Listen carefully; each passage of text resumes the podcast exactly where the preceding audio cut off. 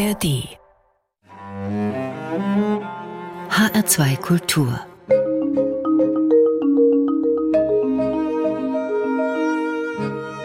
Doppelkopf Heute zu Gast ist die Physikerin und Physikvermittlerin Sabine Hossenfelder. Mein Name ist Thomas Blaul. Frau Hossenfelder, die erste Frage, die kann nur lauten, Sie ahnen es vielleicht, sind Sie religiös?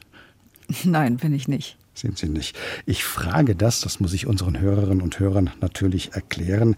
Ich frage das, weil Sabine Hossenfelder exakt diese Frage oft stellt, wenn sie mit Wissenschaftlerinnen und Wissenschaftlern für ihre Publikationen spricht. Warum eigentlich gerade diese Gretchenfrage? Weil ich gemerkt habe, dass häufig die Antwort ist, nein, ich bin nicht religiös, aber. Und nach dem Aber kommen dann die interessanten Aussagen. Sie haben jetzt das Aber vorsichtshalber weggelassen. Bei mir kommt nicht wirklich so ein großes Aber. Ich denke, es gibt vermutlich noch mehr, als die Wissenschaft so erklären kann. Aber da habe ich nicht viel dazu zu sagen. Es hat also mit einem wissenschaftlichen Frageinteresse zu tun und nicht mit ihrer Geburtsstadt, der Goethestadt, dass Sie diese Griechenfrage stellen. Sabine Hossenfelder ist nämlich 1976 in Frankfurt geboren. Ihr Abitur haben Sie dann in Schwalbach gemacht, an einem Gymnasium, das Ihren Weg schon vorbereitet hat, Frau Hossenfelder. Gewissermaßen, ja. Das ist das Albert-Einstein-Gymnasium, da muss man ja Physiker oder Physikerin werden. Sie haben dann in Frankfurt Mathematik zunächst studiert, dann Physik und in Physik auch promoviert. Danach waren Sie am GSI Helmholtz Zentrum für Schwerionenforschung in Darmstadt, dann ging sie in die USA, kam nach Europa zurück mit den Stationen Stockholm, Frankfurt und dann München und heute leben sie in der Nähe von Heidelberg. Frau Hossenfelder, seit einigen Jahren bewegt sie sich beruflich nicht mehr so sehr in den Räumen von Universitäten oder anderer Forschungseinrichtungen, sondern sie arbeiten hauptsächlich vermittelnd, publizistisch, haben mehrere Bücher veröffentlicht und betreiben einen Videokanal. Sind Sie von einer vornehmlich forschenden Physikerin zu einer vornehmlich Forschung vermittelnden Physikerin geworden und weshalb? Ja, tatsächlich. Ob das jetzt so bleibt, das ist wieder so eine andere Frage. Aber derzeit mache ich hauptsächlich Wissenschaftskommunikation. Das Erwerben von Wissen ist ja die eine Seite. Die andere, die Vermittlung von Wissen. Und das ist Ihnen ja sehr wichtig. Sie schreiben in Ihrem jüngsten Buch mehr als nur Atome, was die Physik über die Welt und das Leben verrät, das im Siedler Verlag erschienen ist. Da schreiben Sie im Vorwort, dass Ihre Kollegen und auch Sie selber, Sie nehmen sich da also gar nicht aus, Wissen auf so abstrakte Weise präsentieren würden, dass niemand verstehen würde, warum Sie sich überhaupt die Mühe gemacht haben, danach zu suchen. Ist das ein Kernproblem der Physik und auch so manch andere Wissenschaft, gerade Naturwissenschaften, dass man viel und wichtiges Wissen erarbeitet, aber es nicht gut vermitteln kann? Ja, ich denke tatsächlich, dass das manchmal sehr schwierig ist. Das liegt einfach daran, dass wenn man da lange Zeit daran geforscht hat, dann ist das so ganz klar, warum man das macht. Und man vergisst das dann einfach häufig den Leuten mitzuteilen. Gerade in der Physik geht es ja häufig um sehr abstrakte Themen, und wenn man den Leuten dann nicht erklärt, wieso das jetzt eigentlich interessant ist, dann gehen die schon weg, bevor man den ersten Satz überhaupt fertig gesprochen hat. Dann hoffen wir, dass wir heute unsere Hörerinnen und Hörer dazu bewegen können, bei der Sendung zu bleiben. Wir wollen nämlich natürlich auf einige physikalische Fragen eingehen, nachher in der Sendung. Sie richten ja Ihre Bücher auch an normale Menschen, wie Sie so schön schreiben, also Menschen, die zwar ein Interesse an physikalischen Erkenntnissen haben, aber sagen wir, wenig Vorwissen oder Vorkenntnisse. Das ist ja ganz bewusst eine Zielgruppe Ihrer journalistischen Arbeit. Also ich sage mal dazu, ich richte mich an Leute, die schon Interesse haben an der Wissenschaft. Ich muss denen nicht erst erklären, warum Wissenschaft jetzt interessant ist, aber ich gehe nicht davon aus, dass die schon irgendein Vorwissen haben in der Physik, außer so ganz allgemeine Sachen, die die schon mal gehört haben. Was ist denn ein Stern? Was ist eine Galaxie? Was ist ein Teilchen? Aber das reicht dann auch.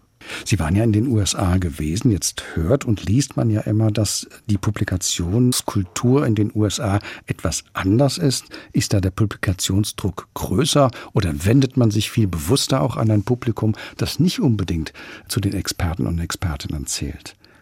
Also der Publikationsdruck in der Wissenschaft, dass man die Fachartikel veröffentlicht, das ist so ein globales Phänomen. Meiner Erfahrung nach ist das auch unter den Ländern nicht groß unterschiedlich. Einfach deshalb, weil die ganze Community, die ist schon sehr global.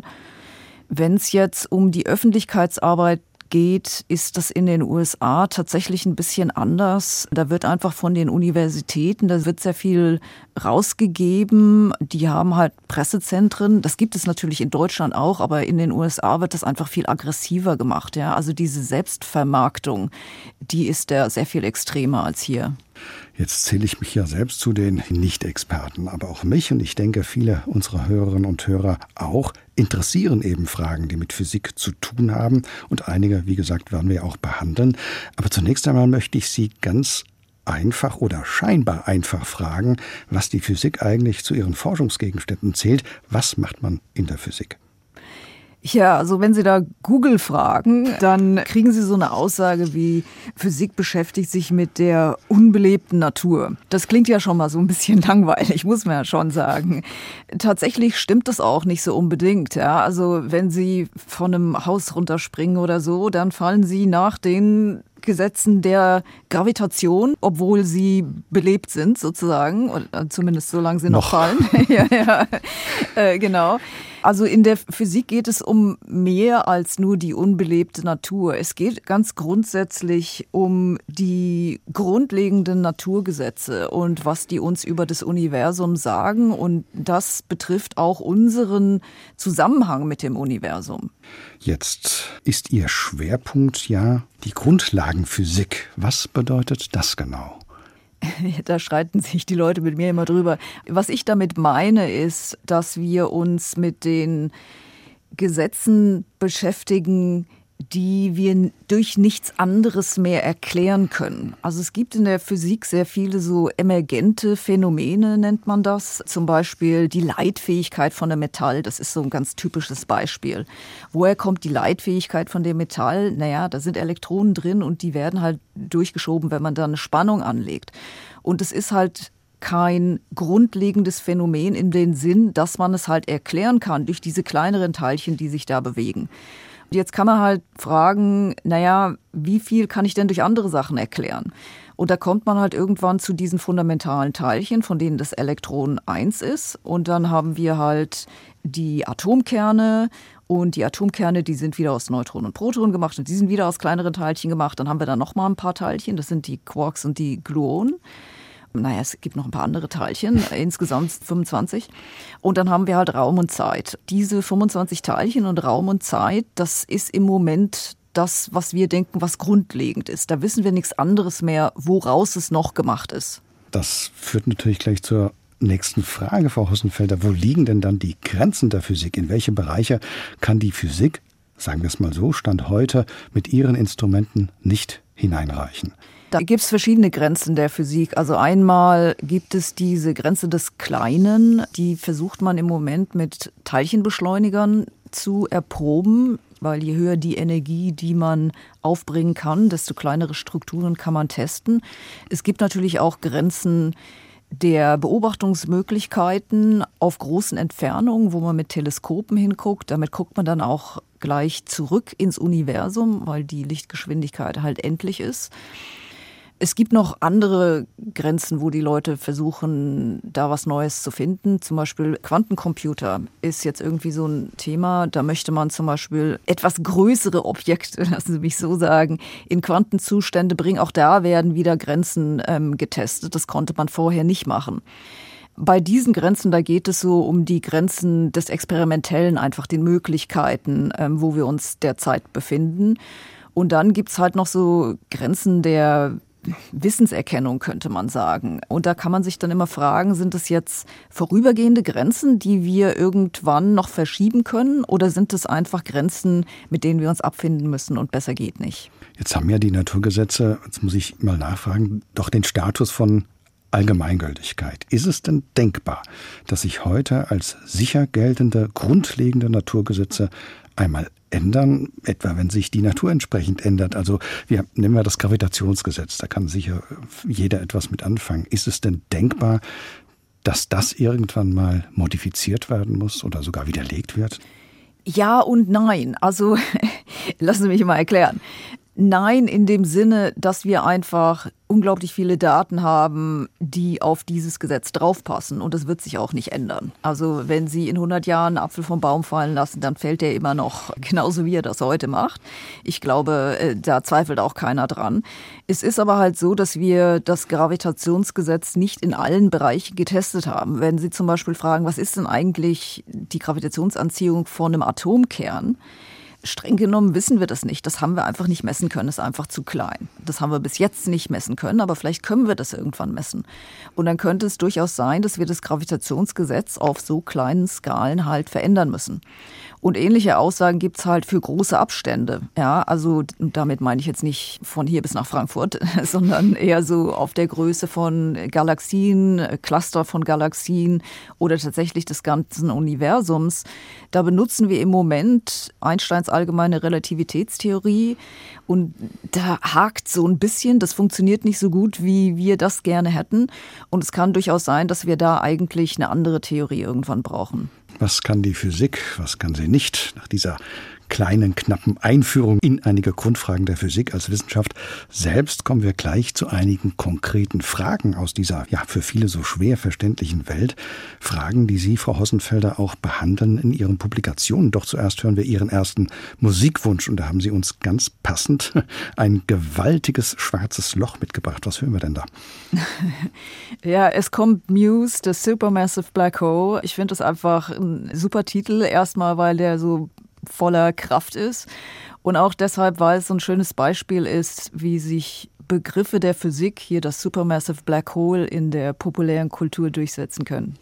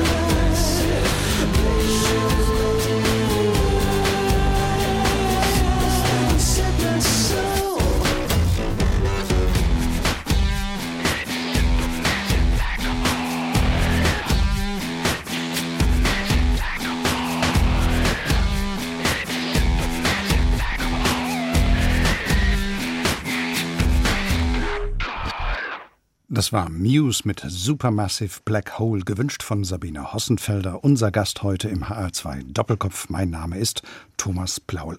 Ein super massereiches schwarzes Loch. Das ist natürlich eine musikalische Steilvorlage. Aber in einem schwarzen Loch, da geht's nicht so laut zu wie in diesem Song wahrscheinlich. Oder wie darf man sich denn ein schwarzes Loch und dann auch noch ein super massereiches schwarzes Loch vorstellen, Frau Hossenfelder? sehr massiv. Es kommt so darauf an, wo man denn jetzt ist. Also wenn man nahe an so einem supermassiven schwarzen Loch dran ist, dann schwirrt da meistens eine ganze Menge heißes Gas rum, was sehr viel Strahlung abgibt. Das ist richtig ungesund. Diese supermassiven schwarzen Löcher, die können wir auch beobachten. Das geht ja immer mal wieder durch die Presse. Jetzt kam gerade was raus von dem supermassiven schwarzen Loch in Andromeda. Das hat man beobachtet. Das ist so ganz spannend, was da für Physik vor sich geht. Ich glaube, wofür sich die meisten Leute so interessieren, ist nicht so sehr, was um das schwarze Loch passiert, sondern was im Inneren ist. Das ist nämlich so, dass wenn wir die Gleichung von Einstein benutzen und versuchen auszurechnen, was da drin ist, dann ist da eine Singularität drin. Da wird also die Energiedichte und auch die Raumkrümmung tatsächlich unendlich groß. Und es macht physikalisch eigentlich keinen Sinn. Man kann das zwar mathematisch hinschreiben, aber was das jetzt bedeuten soll, das wissen wir nicht. Und da gehen wir davon aus, dass dort vermutlich die Gleichungen zusammenbrechen und da muss was anderes passieren, aber was wissen wir nicht. Da hat ja kürzlich der Neuseeländer Roy Kerr, der als Mathematiker vieles zum Verständnis der Relativitätstheorie und des Universums beigetragen hat, der hat ausgesagt, dass man das eigentlich gar nicht weiß, sondern dass man das glaubt. Er hat es ziemlich scharf formuliert. Da ging es eben um diese Singularität, also dass die Schwerkraft unendlich würde. Das war auch für Sie überraschend? Das war für mich etwas überraschend, ja. Es geht da um einen Beweis, den es schon seit 50 Jahren gibt, von Hawking und Penrose die haben damals bewiesen, dass wenn Materie kollabiert, unter sehr allgemeinen Umständen da halt so eine Singularität dabei rauskommen muss. Jetzt ist der Kerr hingegangen und hat gesagt, da ist ein Fehler in diesem Beweis, das stimmt so nicht. Ich habe das Paper vom Kerr gelesen. Erstmal denke ich, dass dieser Punkt, auf den er da hinweist, der ist richtig. Das war auch vorher nicht so ganz unbekannt. Das ist immer schon mal wieder so diskutiert worden, aber das blieb so ein bisschen unter dem Radar. Vermutlich auch, weil man nicht so wirklich wusste, was man jetzt daraus machen sollte. Ob das jetzt heißt, dass der Beweis tatsächlich falsch ist, das ist wieder so eine andere Frage. Also auf die Art und Weise funktioniert es wohl nicht. Das heißt aber nicht, dass man diese Singularitäten dann verhindern kann. Ich habe dazu ein Video gemacht, da habe ich darüber geredet und am nächsten Morgen bekam ich eine E-Mail vom Herrn Kerr, in der er mir erklärt hat, er denkt, das ist das Drehmoment des schwarzen Loches, was die Singularität verhindert. Ich gebe das jetzt einfach mal so weiter. Ich verstehe es ehrlich gesagt nicht, weil diese Lösung, die sogenannte Kerr-Lösung, die vom Herrn Kerr kommt, hat eine Singularität. Also das ist schon sehr beruhigend, dass auch Sie sagen, Sie verstehen etwas nicht, Frau Hossenfelder. Das muss ich aber festhalten. Schwarze Löcher faszinieren ja zweifellos. Nicht 2019 gab es, wenn man so will, das erste Foto eines schwarzen Loches und 2023 wurde dieses Bild noch einmal ja mit weiteren Daten gefüttert. Aber wenn ich hier von Bild oder Foto spreche, dann hat das ja nicht viel mit unseren Urlaubsfotos zu tun. Genau, also erstmal dieses Bild, was vermutlich die meisten schon mal gesehen haben werden. Das ist so ein orangener Donut äh, sozusagen mit so einem schwarzen Loch in der Mitte. Also erstmal wurde dieses Bild eigentlich nicht im sichtbaren Bereich aufgenommen, sondern im Radiobereich. Das können wir halt mit den Augen nicht sehen. Das wurde dann nachher umgerechnet sozusagen in was, was wir halt auf einem Bild auch erkennen können. Und da geht es eigentlich um die Umlenkung des Lichtes um das schwarze Loch rum. Deshalb also dieser schwarze Fleck in der Mitte, was das eigentliche schwarze Loch ist. Ob richtiges Foto in Anführungszeichen oder nicht, ist dieses Bild auch für Sie als erfahrene Physikerin dann doch so ein prickelndes, supermassereiches Erlebnis gewesen? Das war schon richtig cool, ja. Also da haben sie auch wirklich lange dran gearbeitet, mit diesen ganzen Teleskopen und da die Daten zu analysieren. Also das war schon wirklich ein super Ergebnis, ja. Schwarze Löcher im Universum. Früher, nehmen wir nur Aristoteles, da glaubte man, die Welt existiere schon immer und würde auch immer existieren. Nun geht die Physik heute davon aus, dass das Universum sehr wohl einen Anfang und auch ein Ende hat oder vorsichtiger formuliert, wahrscheinlich hat, Frau Hossenfelder. Es gibt ja in fast allen Kulturen Kosmogonien, also Lehren, Ansichten, Vorstellungen von der Entstehung des Universums und der Himmelskörper. In den meisten spielen natürlich Gottheiten eine wortwörtlich zentrale Rolle. Was macht denn für Sie die Urknalltheorie wahrscheinlicher als eben kosmogonische Mythen oder Erzählungen? Naja, ich bin ja der Wissenschaftler nicht. Ich gucke natürlich darauf, was wir denn für Daten haben und inwiefern die denn die Hypothese unterstützen. Jetzt haben Sie gerade gesagt, dass wir jetzt davon ausgehen, dass das Universum einen Anfang und auch ein Ende hatte. Das würde ich so nicht ausdrücken. Ich würde sagen, was wir aus den Daten ablesen können, ist, dass sich das Universum ändert. Das wusste man vorher nicht einfach. Also das ist schon mal eine ziemlich große Einsicht. Jetzt, ob es wirklich einen Anfang hatte. Da streiten sich auch die Physiker noch drüber und die Sache mit dem Ende ist irgendwie noch komplizierter. es könnte auch einfach sein, dass es einfach unendlich irgendwie so weitergeht, aber da tut sich dann nichts mehr. Eine Frage, die eigentlich dann jedes Kind stellt, wenn man mit ihm über das Universum spricht, die gebe ich jetzt mal an Sie weiter, weil ich glaube, die stellen sich viele Menschen, wenn wir vom Urknall sprechen. Was war denn vor dem Urknall? Ja, also es ist so, wenn wir die Gleichung von Einstein nehmen, die wir jetzt sehr gut bestätigt haben durch ganz viele Daten und wir versuchen einfach auszurechnen, was denn jetzt früher passiert ist, dann brechen diese Gleichungen irgendwann zusammen, so bei einer endlichen Zeit von, ich glaube, 13,7 oder 13,8 Milliarden Jahren, so etwa. Und auch da haben wir wieder eine Singularität, also genauso wie im Inneren von schwarzen Löchern. Und da hört die Zeit dann einfach auf. Oder wenn man es halt umgekehrt sich dann anschaut, muss die Zeit da angefangen haben. Und dann macht die Frage, was war denn davor, die macht einfach keinen Sinn, weil da gab es ja keine Zeit. Jetzt ist aber halt das Problem, wie ich schon vorher sagte, wenn man so eine Singularität hat in der Mathematik, dann ist das eigentlich nicht physikalisch. Das heißt, Physiker gehen davon aus, dass das eigentlich nur heißt, dass wir diese Gleichungen dort nicht mehr anwenden sollten. Wir müssen eigentlich eine andere Theorie benutzen.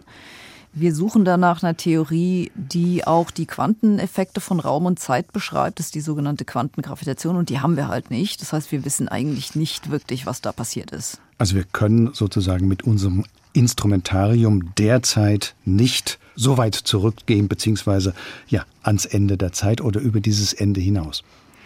Also von Beobachtungen her sowieso nicht. Ja. Ähm, da hört es dann irgendwann auf, also bei der Entstehung der kosmischen Hintergrundstrahlung, das ist, ich glaube, das sind so ungefähr 300.000 Jahre oder so nach dem Urknall. Ähm, und wir haben im Moment keine Daten von noch davor. Da gibt es dann nur noch Spekulationen. Wie gesagt, wir können halt einfach die Mathematik nehmen und dann irgendwie zurückrechnen, was dann da irgendwie gewesen ist. Und da kommt man dann halt zu diesem Urknall. Da gibt es aber nicht mehr wirklich Daten, die das dann unterstützen. Da muss man dann halt irgendwie sagen, okay, ich glaube halt, dass die Gleichungen so weiterhalten. Es ist wahrscheinlich so, dass für viele Menschen dann der Bereich des Glaubens beginnt. Sprich, gibt es da einen Schöpfer, der das Ganze in Gang gesetzt hat. Ja, genau. Und da kann halt auch die Physik im Moment dazu nicht wirklich was sagen. Es gibt in der Physik sehr viele Spekulationen, was es denn anderes hätte sein können. Also anstatt diesem Urknall das liegt einfach daran, dass man diese Gleichung halt auch anders fortsetzen kann. Also man kann dann halt sagen, okay, wir nehmen halt nicht Einstein, wir nehmen halt irgendwelche anderen Gleichungen und dann haben wir halt keine Singularität, sondern wir haben vielleicht einfach eine Phase, in der die ganze Materie sehr stark komprimiert war, aber halt nicht unendlich. Und dann hätte es zum Beispiel davor schon ein Universum geben können, was dann kollabiert ist, aber halt nicht auf eine Singularität, sondern nur bis zu einer sehr dichten Verteilung und dann dehnt es sich wieder aus. Das nennt man dann einen Bounce. Dazu gibt es Theorien. Es gibt auch andere Theorien, zum Beispiel, dass es keinen Urknall gab bei einer endlichen Zeit, sondern dass das am Anfang einfach für unendlich lange Zeit quasi nicht viel passierte. Oder es gibt Theorien wie zum Beispiel von Hawking und Hartle, das nennt sich das No Boundary Proposal. Die haben damals gesagt, das war eigentlich so, ursprünglich im Universum gab es keine Zeit, es gab nur Raum. Und dann irgendwann ändert sich ein Teil von diesem Raum, also eine von diesen Dimensionen, die wird dann Zeit. Also das sind jetzt mal nur irgendwie so ein paar Beispiele von Theorien, die sich die Physiker ausgedacht haben. Das ist aber, Sie sagen es ja selbst, dann doch auch hochspekulativ. Das ist hochspekulativ und es wird von den Daten tatsächlich auch nicht unterstützt, in dem Sinne, dass halt die einfachste Theorie, die wir haben, ist dieser Urknall. Und man kann es dann halt komplizierter machen und sich irgendwelche anderen Sachen ausdenken. Die passen dann auch auf die Daten. Aber das heißt ja noch nicht, dass die jetzt richtig sein müssen. Dann machen wir es mal vielleicht weniger kompliziert, wobei das schon groß behauptet ist. Eine Frage nämlich, die auch ja, Philosophen schon immer beschäftigt hat und nicht nur Philosophen, uns Individuen eben auch, eigentlich ganze Gesellschaften. Das ist die Frage nach dem freien Willen, also ganz allgemein gesprochen, dass wir an sich frei entscheiden können, ob wir zum Beispiel als Handlung A oder B wählen, ob wir morgen Abend ins Kino oder doch lieber ins Theater gehen. Und für die meisten Menschen wird die Behauptung, dass es keinen freien Willen gibt, irgendwie dann doch irritierend sein. Wie sieht die Physikerin Sabine Hossenfelder das? Also diese Frage mit dem freien Willen, die ist sehr stark mit der Frage nach dem Determinismus verknüpft. Und das ist halt einfach so eine Aussage über die Naturgesetze. Die Naturgesetze, die wir im Moment haben in der allgemeinen Relativitätstheorie und auch in der Quantenmechanik, die setzen sich aus zwei Elementen zusammen. Das eine ist ein strikt deterministischer Prozess, wo man also sagt, wenn ich einen Anfangszustand hinschreiben kann oder messen kann, dann kann ich ausrechnen, was später passiert. Das heißt, die Vergangenheit determiniert also die Zukunft. Und in dem Fall würde ich sagen, da ist halt nichts mit freiem Willen. Ja, es war alles schon vorherbestimmt, streng genommen schon am Anfang des Universums. Jetzt gibt es in der Quantenmechanik noch ein Zusatzelement, das ist ein nicht deterministischer Prozess, der passiert jedes Mal, wenn wir eine Messung machen und der ist einfach zufällig. Also wir können das Ergebnis nicht vorhersagen, wir können nur die Wahrscheinlichkeit von einem Ergebnis vorhersagen. Also wir haben so eine Zusammensetzung von diesem streng deterministischen Prozess mit diesem gelegentlichen zufälligen Sprüngen, diesen Quantensprüngen. Und jetzt ist es halt so, dass diese Quantensprünge, die können wir nicht beeinflussen, gerade genau deshalb, weil sie halt einfach zufällig sind. So viel wissen wir halt über die Naturgesetze und ich weiß jetzt nicht, wo man da noch einen freien Willen reinpacken soll. Das fürchtet natürlich viele Menschen, weil es ja auch ein bisschen damit zu tun hat mit dem Selbstbild des Menschen. Ich verfüge sozusagen über meine Entscheidung, aber eigentlich müssten sie sich gar nicht fürchten. Was ist denn dann eine Willensentscheidung aus den vorgegebenen Koordinaten, sprich die Erfahrung, die Erlebnisse, das, was man weiß, trifft man eben eine Entscheidung. Ja, ich denke, dass so eine Entscheidung treffen ist im Wesentlichen eine komplizierte Rechnung machen. Und der Grund, wieso wir denken, dass es eine freie Entscheidung ist, ist, dass wir das Ergebnis der Rechnung nicht wissen, bevor wir sie denn gemacht haben. Das heißt, solange wir also drüber nachdenken, wissen wir auch selbst nicht, was wir entscheiden. Wenn wir es wüssten, dann müssten wir nicht drüber nachdenken. Ne? Das heißt, dieses Gefühl, das man während dieser Entscheidungsfindung hat, das suggeriert dann sozusagen, ich bin ja frei in meiner Entscheidung. Genau, ja. Wenn es um die Frage des freien Willens mit all ihren Implikationen geht, dann kommt man auch schnell auf die Frage nach der Moral. Wie sieht das eigentlich mit der Moral bzw. der Ethik in der Physik selbst aus? Lässt sich wissenschaftliche Neugier moralisch bzw. gesetzlich regulieren oder wird letzten Endes alles, was denkbar und machbar ist, auch umgesetzt? Das ist ja eine sehr weitläufige Frage, auch mehr so über die politischen Regulierungen, die an die Wissenschaft gesetzt werden. Vielleicht ein gutes Beispiel, sich mal anzugucken, ist, was jetzt gerade passiert in der künstlichen Intelligenz. Das ist ja sehr nahe an der Physik auch dran und es wird im Moment ja sehr heiß diskutiert, nicht wahr? Wie viel dürfen wir denn eigentlich machen? Ist das nicht viel zu gefährlich? Müssen wir das nicht irgendwie regulieren?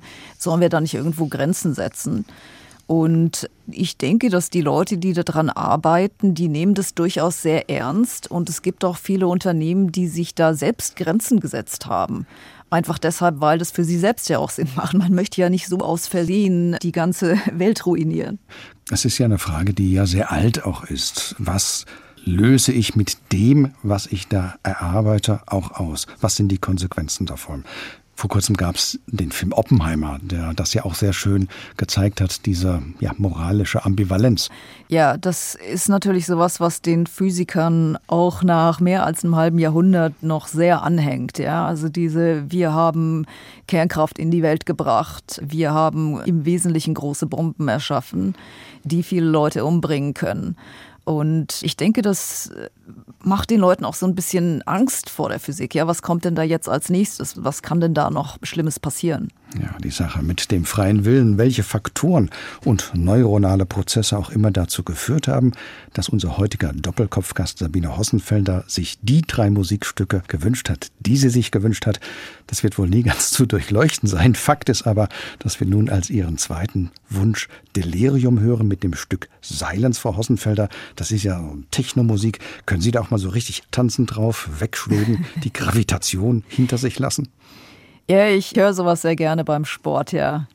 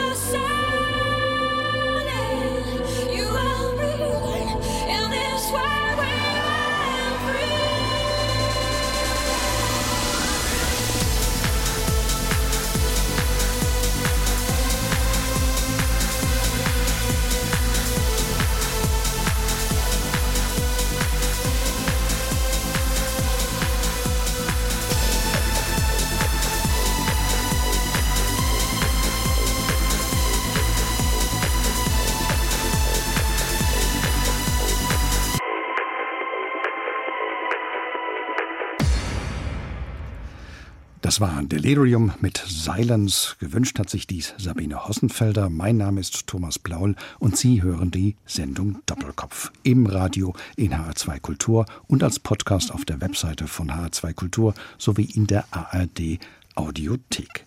Frau Hossenfelder war Physik schon zu ihrer Schulzeit, wir haben ja vorhin gehört, dass Sie in der Albert-Einstein-Schule waren in Schwalbach am Taunus, war das schon Ihr Lieblingsfach gewesen oder was hat Sie dazu gebracht, sich mit Physik beruflich zu befassen? Ja, ich hatte Physik als Leistungskurs damals, Physik und Mathematik. Und ich bin dann an die Universität gegangen in Frankfurt und habe tatsächlich Mathe studiert ursprünglich mit Physik so nebenbei. Es war dann aber so, dass ich Geld verdienen musste, um Miete zu bezahlen. Und die Mathematiker konnten mir damals keinen Job anbieten. Die haben gesagt, gehen Sie doch mal zu den Physikern. Und deshalb habe ich dann ummatrikuliert auf einen Diplom-Lehrgang. Aber man hört und liest auch in Ihren Beiträgen immer wieder, es ist ja viel Mathematik in der Physik. Es war also sicherlich nicht abträglich. Ja, tatsächlich. In der Physik geht es unglaublich viel um Mathematik. Also gerade wenn man das auf der theoretischen Seite macht, mit Experimenten habe ich nicht so direkt was zu tun, da war ich nie so gut drin. Ich habe mich insbesondere mit der Frage beschäftigt, wie viel kann man denn mit Mathematik überhaupt über die Natur lernen? Also das hat mich schon immer fasziniert und vermutlich auch teilweise wegen meinem Seiteneinstieg, weil ich so komisch reingekommen bin in die Physik, habe ich immer so ein bisschen das Gefühl gehabt, ich passe da nicht so richtig rein. Sie sind ja in Frankfurt geboren. Wir hatten vorhin schon mal Herrn Goethe erwähnt. Der hat ja in seiner Faust geschrieben, die Welt, die im Innersten zusammenhält. Also die Suche nach einer Formel, die die Welt im Innersten zusammenhält. Frau Hossenfelder, war das auch mal ein Anliegen von Ihnen? Die ist ja tatsächlich mal anformuliert worden von Werner Heisenberg damals Ende der 50er Jahre. Genau, ja, tatsächlich. Der Heisenberg war so einer der ersten, ähm, der das damals versucht hat. Das hat nicht so wirklich funktioniert, aber da gab es ja seitdem sehr viele Ansätze dazu. Ich muss ganz ehrlich sagen, dass mich das persönlich nie so super interessiert hat. Äh, mich hat immer mehr so die Art der Mathematik interessiert, die man da benutzt. Also in den Grundlagen der Physik benutzen wir derzeit ein mathematisches Konstrukt, was wir Quantenfeldtheorie nennen. Das ist halt einfach eine bestimmte Art der Mathematik.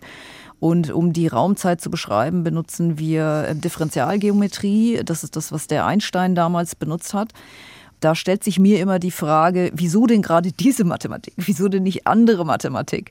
Und gibt es da nicht vielleicht noch andere Mathematik, die sich da vielleicht besser dazu eignen würde? Wieso ist das eigentlich nicht zweimal die gleiche Mathematik? Wieso sind das denn zwei verschiedene Sachen?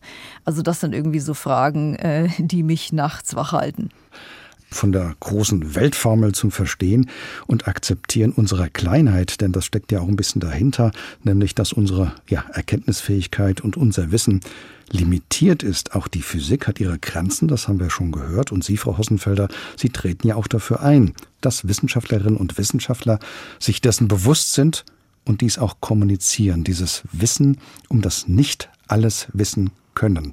Sie als Physikerin hat das manchmal etwas Entmutigendes für Sie oder spornt Sie das eher zu immer weiteren Forschungen an? Also Sie sagen, dass so die Physiker sind sich dessen bewusst. Ich denke nicht, dass das immer der Fall ist. Also wir hatten ja schon so ein bisschen geredet über diese ganzen Theorien vom Anfang des Universums. Und genau da hapert es so ein bisschen an dem Bewusstsein, dass man manchmal auch einfach sagen muss, ja, wir wissen das nicht.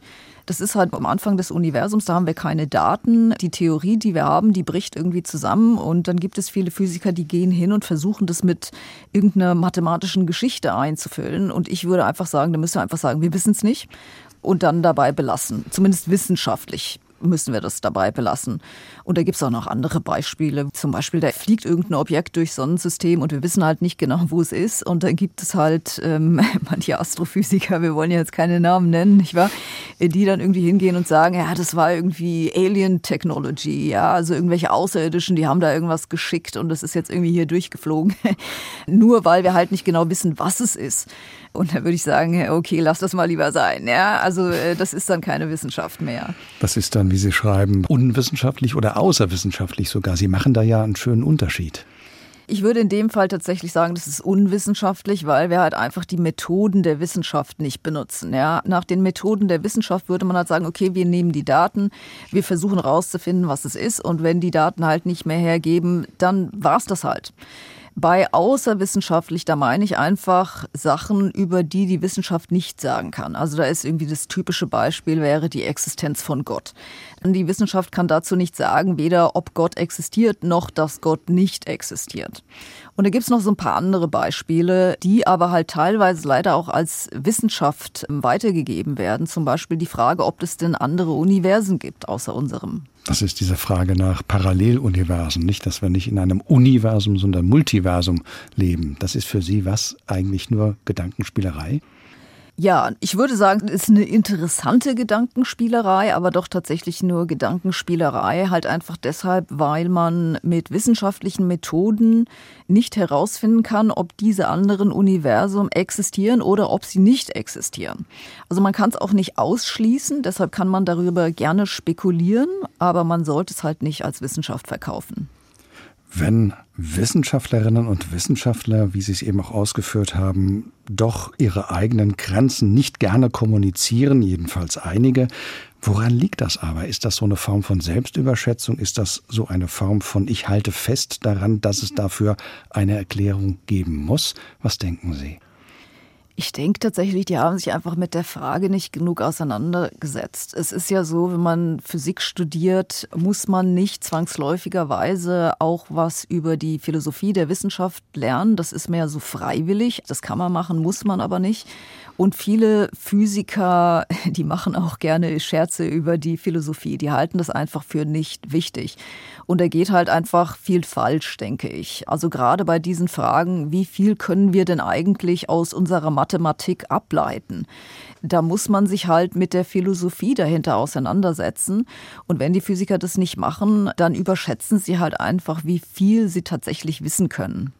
Mal so rumgefragt, es geht um die Wissenschaftsskepsis, ist die Behauptung in Anführungszeichen, wir können eigentlich alles erklären, zumindest theoretisch, führt das dann aber nicht auch zu so einer Art ja, Skepsis der wissenschaftlichen Arbeit, nämlich dann, wenn wir erkennen, na ja, das muss modifiziert, das muss neu formuliert werden und so weiter. Ich frage natürlich vor dem Hintergrund dieses ja mittlerweile gesellschaftlichen Phänomens, das besonders in den zurückliegenden Corona-Pandemiejahren sichtbarer geworden ist, dass man der Wissenschaft misstraut.